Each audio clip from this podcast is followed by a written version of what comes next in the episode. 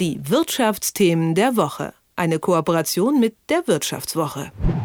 Inzwischen ist der Überfall der Terrororganisation Hamas auf Israel und damit die erneute Eskalation des Nahostkrieges schon über zwei Monate her.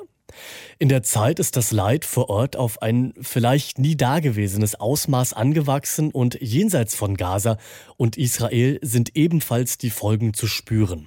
Denn der Krieg, der lange Zeit so weit weg wirkte, der hat es in den vergangenen zwei Monaten auch auf die deutschen Straßen geschafft. Immer wieder kam es zu Versammlungen und Demonstrationen, teils friedlich, teils gewaltvoll. Eine Person, die die Folgen dieses Krieges auch hier in Deutschland unmittelbar spürt, ist der Softwareunternehmer Frank Müller. Durchschnittlicher Name, aber kein so ganz durchschnittlicher Typ. Wer er ist, das verrät uns jetzt Jürgen Salz von der Wirtschaftswoche. Jürgen, schönen guten Morgen. Einen schönen guten Morgen. Du hast dich in deiner Recherche ja ausführlich mit Frank Müller beschäftigt. Was ist das denn für ein Typ?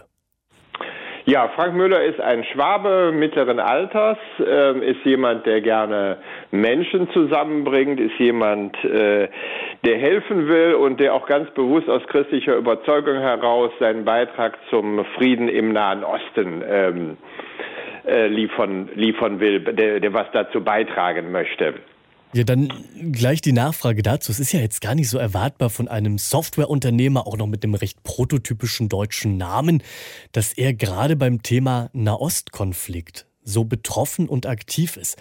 Warum ist denn er gerade von den Auswirkungen dieses Krieges so betroffen? Wie kommt es, dass er damit verwurzelt ist?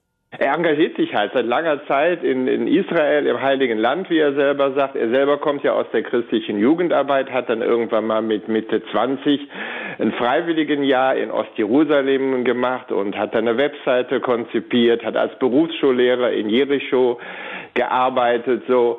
Ja, und ist einfach, kommt seither von diesem, von diesem Land, von dieser Region nicht mehr los. Er sagt selber, das ist einfach eine Zeit, die ihn ähm, sehr geprägt hat, so. Und er hat die Verbindungen so nach Israel und in die palästinensischen Gebiete dann auch all die Jahrzehnte danach dann äh, aufrechterhalten, hat dann selber ein Unter Unternehmen gegründet und da auch ein Büro in Ramallah eröffnet, im Westjordanland und hat dort auch eine eigene Akademie, wo er dann junge Palästinenser äh, in Programmiersprachen ausbildet. Also sein Unternehmen Axos heißt das, das setzt sich auch vor Ort in Palästina wirklich für die Leute ein. Ja, die setzen sich dafür ein. Er hat irgendwie, er hat insgesamt 100 Mitarbeiter an fünf oder sechs Standorten so. Die Hälfte davon arbeitet tatsächlich in, in Ramallah im Westjordanland. Und äh, die sind da an, das sind die Palästinenser, die sitzen da an als an Hotlines und beraten äh, deutsche Mittelständler, wenn die ein, ein Serviceproblem haben auf Deutsch oder auf Englisch.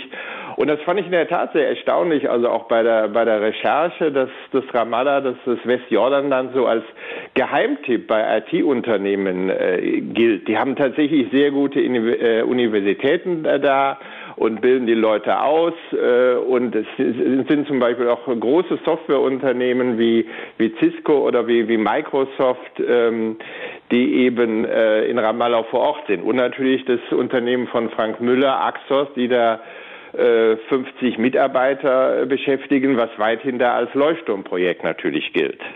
Nun haben sich ja vor allem auch diese ganzen großen Unternehmen in den letzten Jahren dort angesiedelt, als es ein wenig ruhiger gewesen ist im Nahostkonflikt.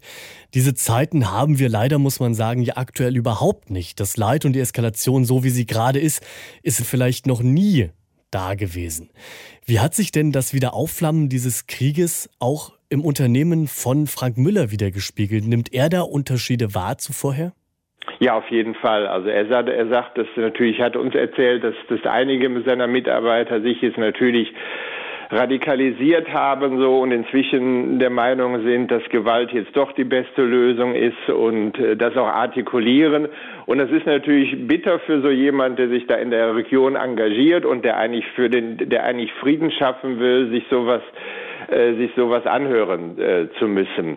Ähm, Im Büro ist sind im Moment nur wenige Leute. Die meisten arbeiten im Westjordanland auch im, im Homeoffice, um bei ihren Nächsten äh, zu sein oder weil sie auch die Sicherheitslage im Westjordanland da durchaus durchaus verschärft hat. Und äh, wir haben auch mit jemandem telefoniert, mit einem seiner Mitarbeiter, der noch im Büro da vor Ort ist und der uns dann erzählte, so, die Stimmung da ist natürlich sehr gedrückt. Also wenn man sich am Kaffeeautomaten trifft, dann nickt man sich kurz zu, aber dann, ähm, dann redet man nicht äh, so viel miteinander. Also sagt das, das Laute und das, das Fröhliche, was die Palästinenser sonst durchaus ausmacht, das ist in diesen Zeiten des Krieges dann äh, verschwunden.